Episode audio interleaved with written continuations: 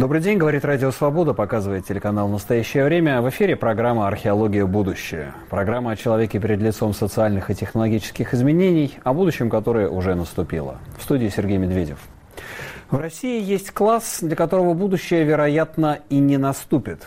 Это средний класс – и хотя президент Владимир Путин уверяет, что почти 70% россиян можно отнести к нему, многие экономисты считают, что речь идет о 15, а может быть даже 10 или менее того процентов. На фоне сокращающегося роста, фактически нулевого роста ВВП в течение последних 10 лет, удара, который нанесла пандемия, падение реальных доходов населения, средний класс стремительно сокращается, а то и вовсе эмигрирует. Каково будущее России без среднего класса? И чем грозит его исчезновение для социальной и политической стабильности? В нашей сегодняшней программе и в сюжете корреспондента Антона Сергеенко. В России стремительно сокращается средний класс. Этому виной сразу несколько факторов. Падение доходов населения, пандемия, санкции и внутренние политические решения. Путин в прошлом году отнес к среднему классу 70% населения, чем вызвал недоумение у многих экспертов. Согласно другим данным, процент среднего класса среди населения не превышает 10-15. К среднему классу относят граждан, которые обладают максимальной экономической активностью, которые покупают товары ценовой категории выше средней, тем самым стимулируя развитие производств и предпринимательства. В России такой средний класс формируется в основном в крупных городах. Это топ-менеджеры, чиновники высшего и среднего ранга, начальство бюджетных учреждений, успешные фрилансеры и так далее. В развитых странах процент среднего класса обычно 60-80. Именно эти люди приводят к власти различные политические силы. Система, выстроенная же в России, не дает возможности развития для среднего класса. И тут разговор идет уже просто о выживании людей, которые находятся за чертой бедности, а не о каком-то там среднем классе. Почему средний класс в России России ничтожно мал и продолжает сокращаться? И какие последствия ждут российскую экономику и социально-политическую сферу? Обсуждаем эти вопросы с нашим сегодняшним гостем, экономистом Евгением Гантмахером. Добрый да, день. добрый день, Сергей. А, Евгений Шлемович, давайте сначала договоримся о методологии понять, потому что я понимаю, что, так сказать, э, не то вопрос, где средний класс, а в том вопрос, кто как считает. Потому что как-то вот, значит, Путин посчитал, насчитал 70% среднего класса, прямо у нас Германия такая выходит. Ну, Владимир Владимировичу, конечно, неправильно доложили, как сейчас это часто Пап, бывает. В папочке не то В папочке. Да, ну, папку. есть э, действительно методика Всемирного банка, а, который говорит о том, что это некий процент от среднего дохода. Вот те, кто имеет э, этот процент, да, вот и выше, это средний класс. Но у нас это получилось как раз вот 17 тысяч рублей.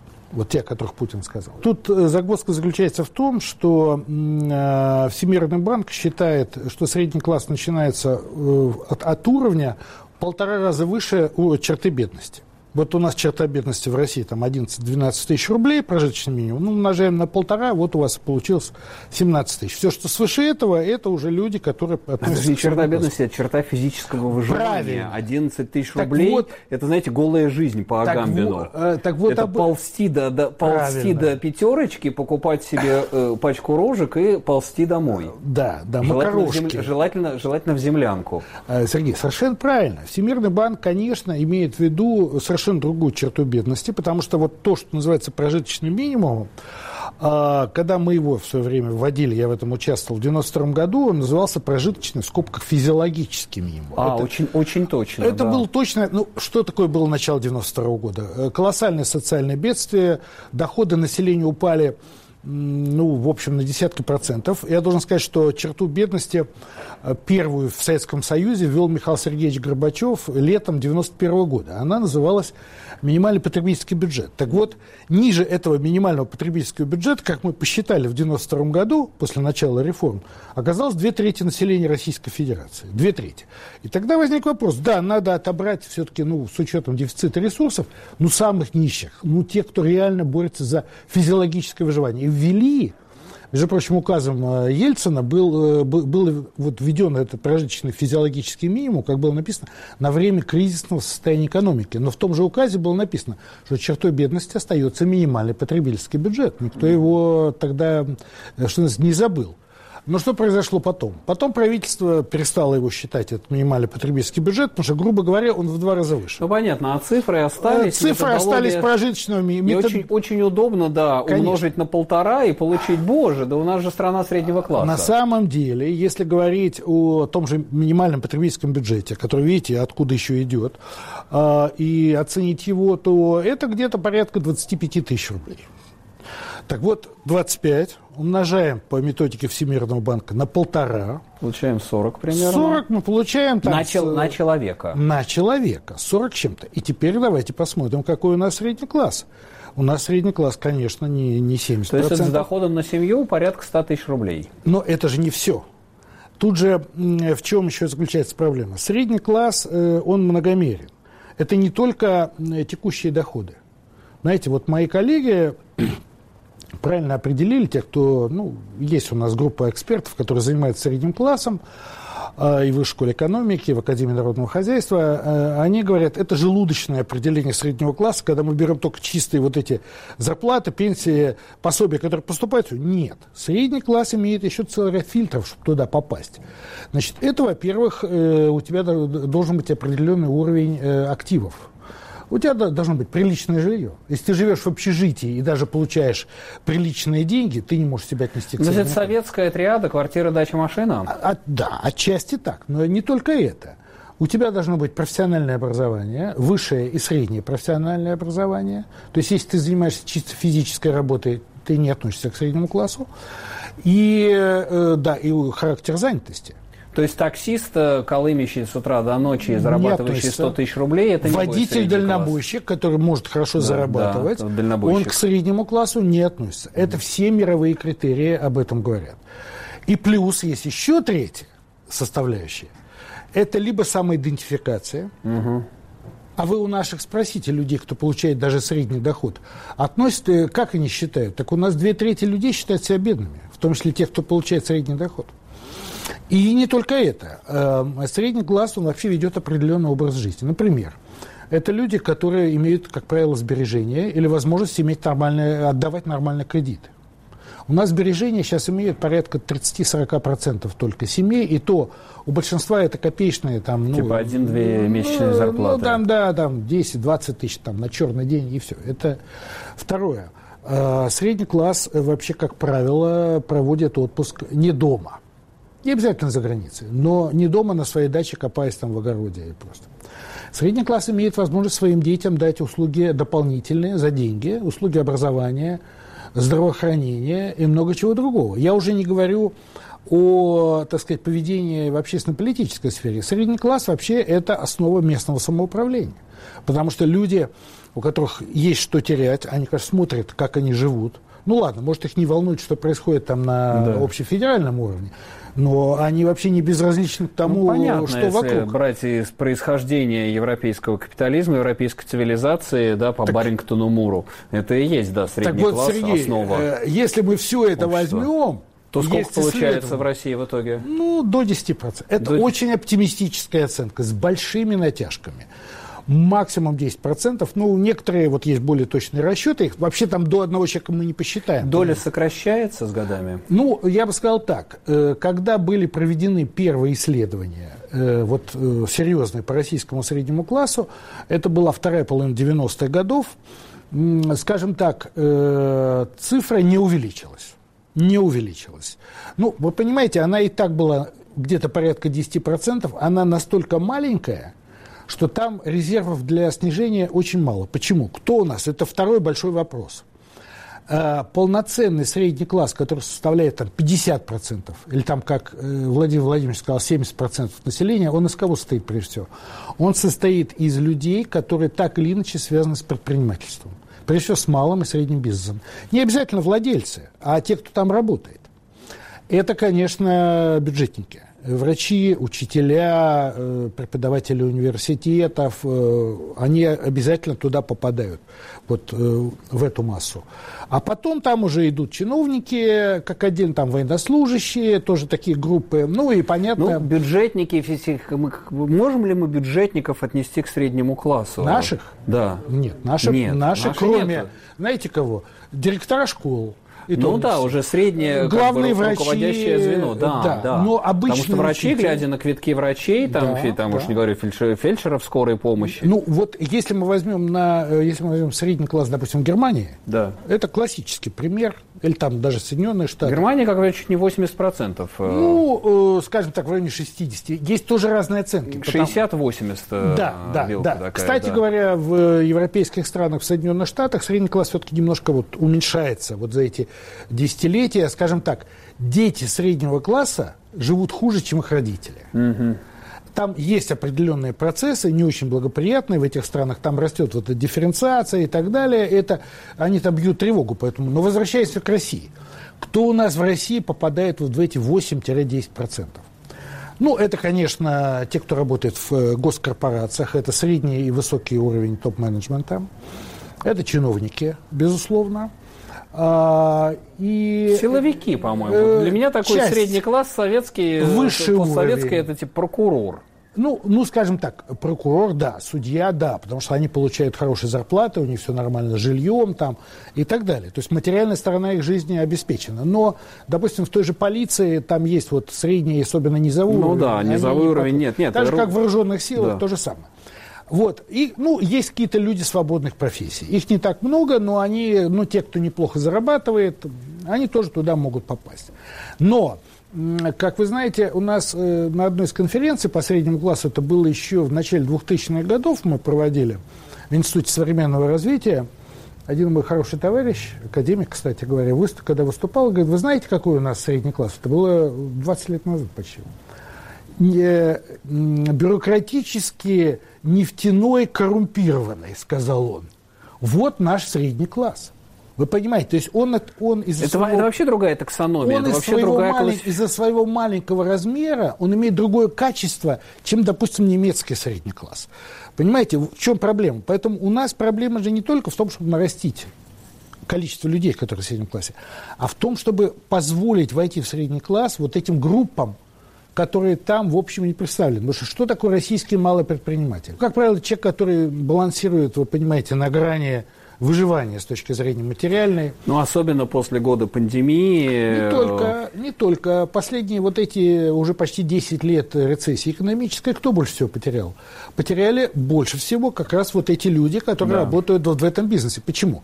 Бюджетникам все-таки был указ президента, указы 2011 года, им какую-то зарплату подняли. Ну и как-то держат. Плюс у них зарплата стабильная. Да?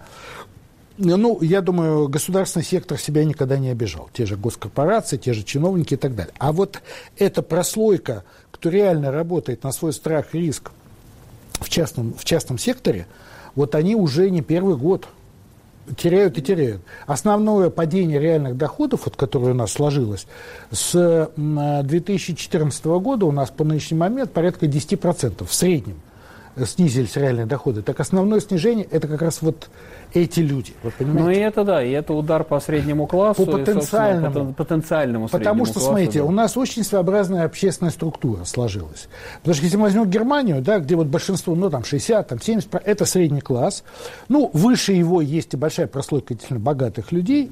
Ну и ниже это люди, ну скажем так, малообеспеченные, которые где-то балансируют на грани уже бедности. Ну, общество двух третей, которые на да, Западе строили последние и, полвека. И это балансир. Да Вы даже понимаете? 70-80 лет. Да, вот эти две трети, они не дадут возможности, как мне кажется, например, прийти к каким-то крайним партиям к власти. Они, вот это очень-очень интересный момент. Вы говорите, мы о нем сейчас поговорим после небольшого перерыва. Насколько средний класс является социальным стабилизатором и насколько его отсутствие является риском для страны. Программа «Археология. Будущее». Говорим сегодня о будущем России без среднего класса. Как мы сейчас э, рассуждаем с Евгением Гундмахером, экономистом, э, в России остается э, менее 10% среднего класса. Чем это чревато для страны, для социальной и политической стабильности? Рассуждает экономический обозреватель Борис Грозовский, автор телеграм-канала «Events and Texts». Но вот даже про средний класс интересно, потому что сейчас все отмечают, что у них э, как бы э, они тоже очень сильно не уверены в будущем, у них понизился аппетит к, к рискам, да, то есть они меньше меньше занимается инвестиционной деятельностью, меньше участвует в кредитном буме, то есть а, в последние годы очень неуверенно все себя чувствуют, и средний класс в том числе.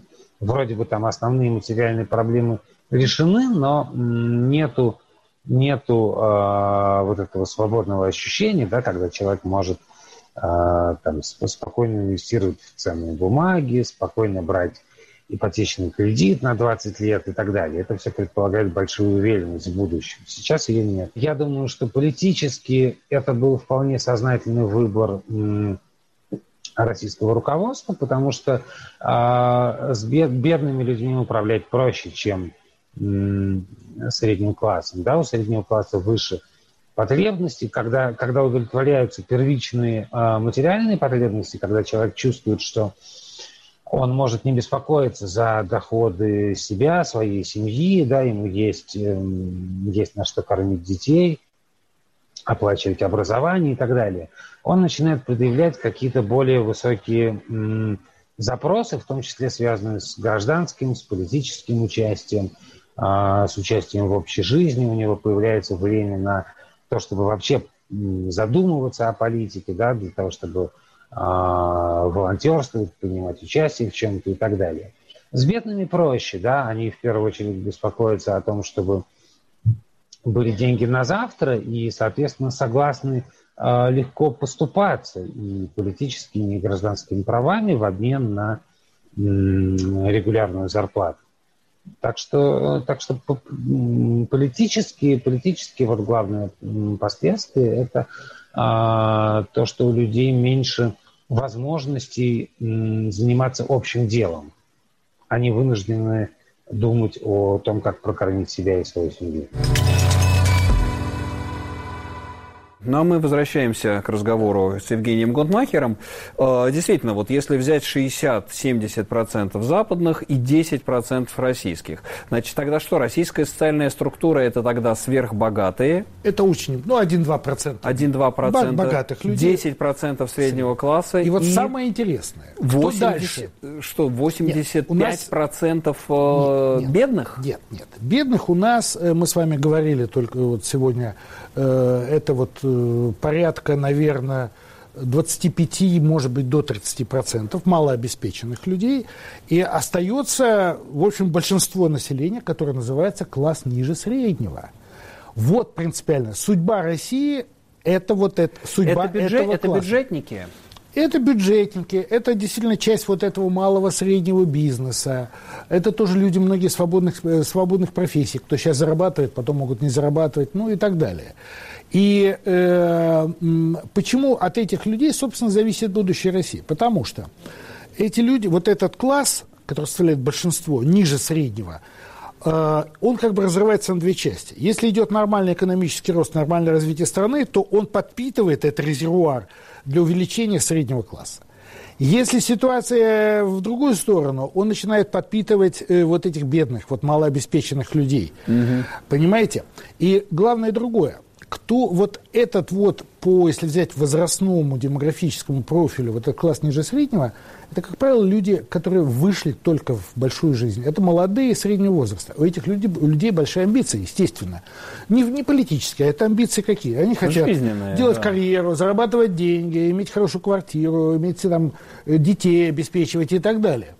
И вот, собственно, если бы были бы нормальные вот эти социальные лифты, как у нас говорят, да, то эти люди бы, они бы там к 40, там, 45 годам что-то бы, какую-то модель поведения свою реализовали бы.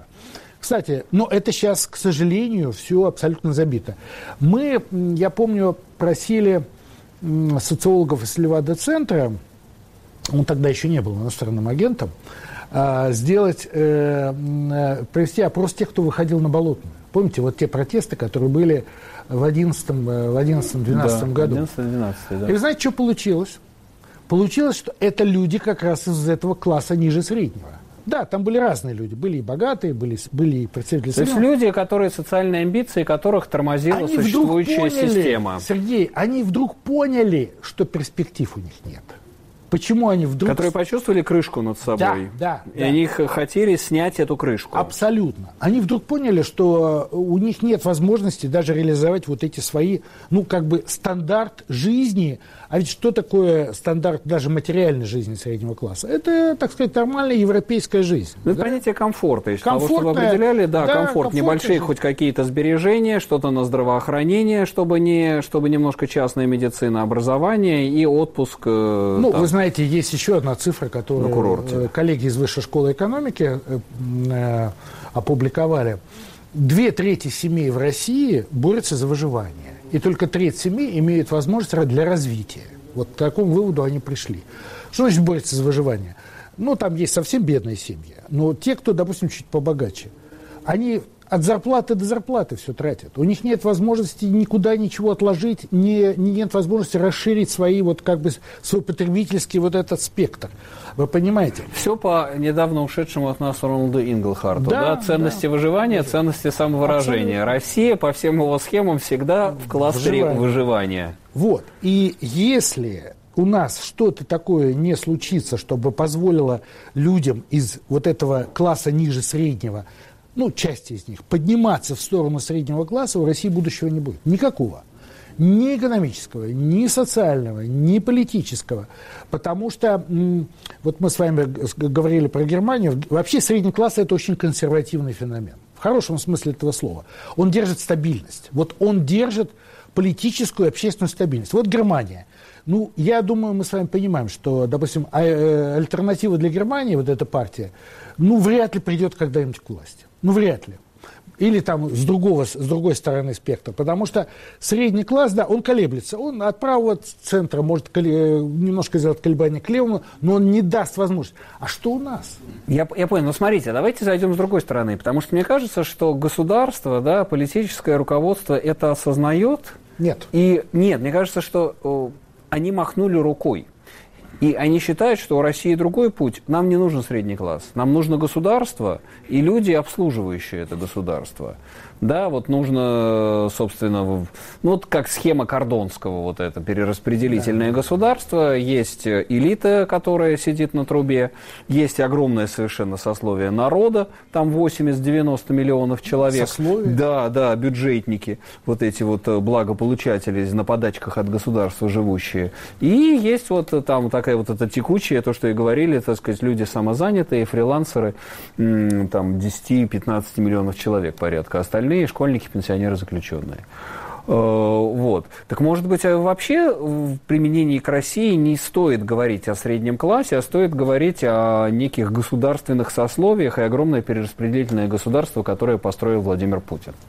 Ну, в общем, да. В общем, да, потому что э, вот эти все термины, о которых мы с вами говорим, да, средние классы, там, даже бедные, Да. это у нас все деформировано в России.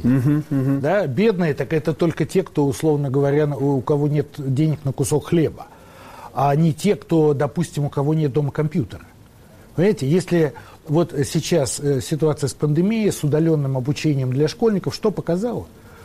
Более поло- половины семей не имеют нормальных гаджетов, чтобы школьник мог, не, не ломая глаза, потому что вы знаете, как учились многие? Ну, есть один iPhone на семью. Вот они вот в айфоне сидели, смотрели уроки, все вот эти схемы, карты, которые были. И врачи зафиксировали ухудшение зрения у значительной части российских школьников.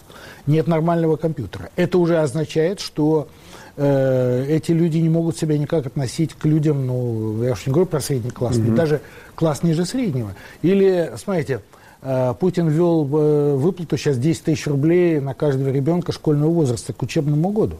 Так это ж понятно. Слушайте, были обследования социологические еще два года назад. У двух третей семей были проблемы собрать ребенка в школу к 1 сентября. У двух третей. То есть бедность, она многогранная и прочее. Но у нас, конечно, э, с точки зрения принятия решений управленческих, у нас на общество смотрят совершенно по-другому. Абсолютно правильно, Сергей. Смотрят с точки зрения, вот есть бюджет, э, есть его, конечно, какие-то запросы бюджета, есть государство, которое у нас прежде всего, Да, конечно, да, и оно имеет свои какие-то приоритеты.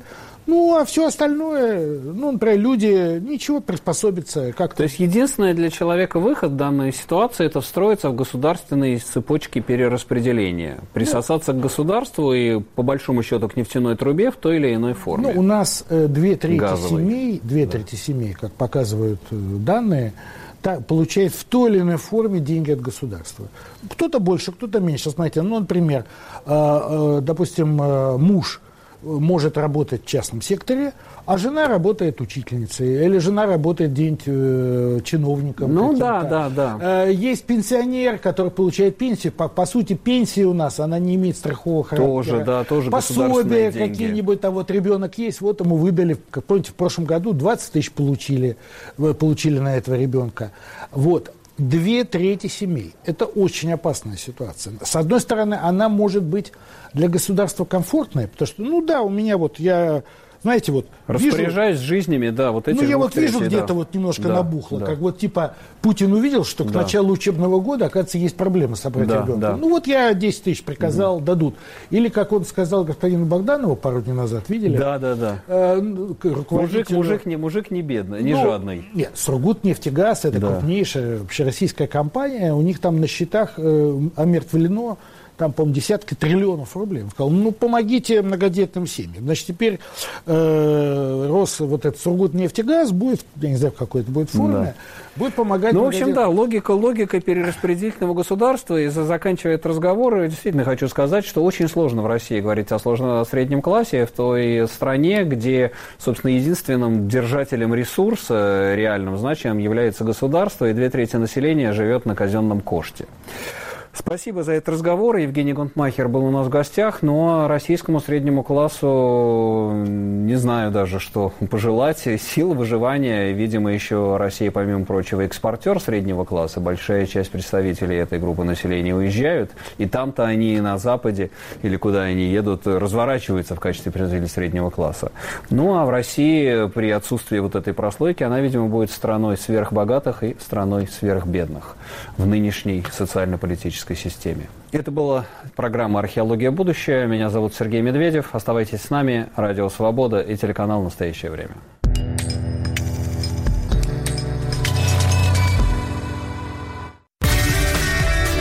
Студия подкастов «Радио Свобода».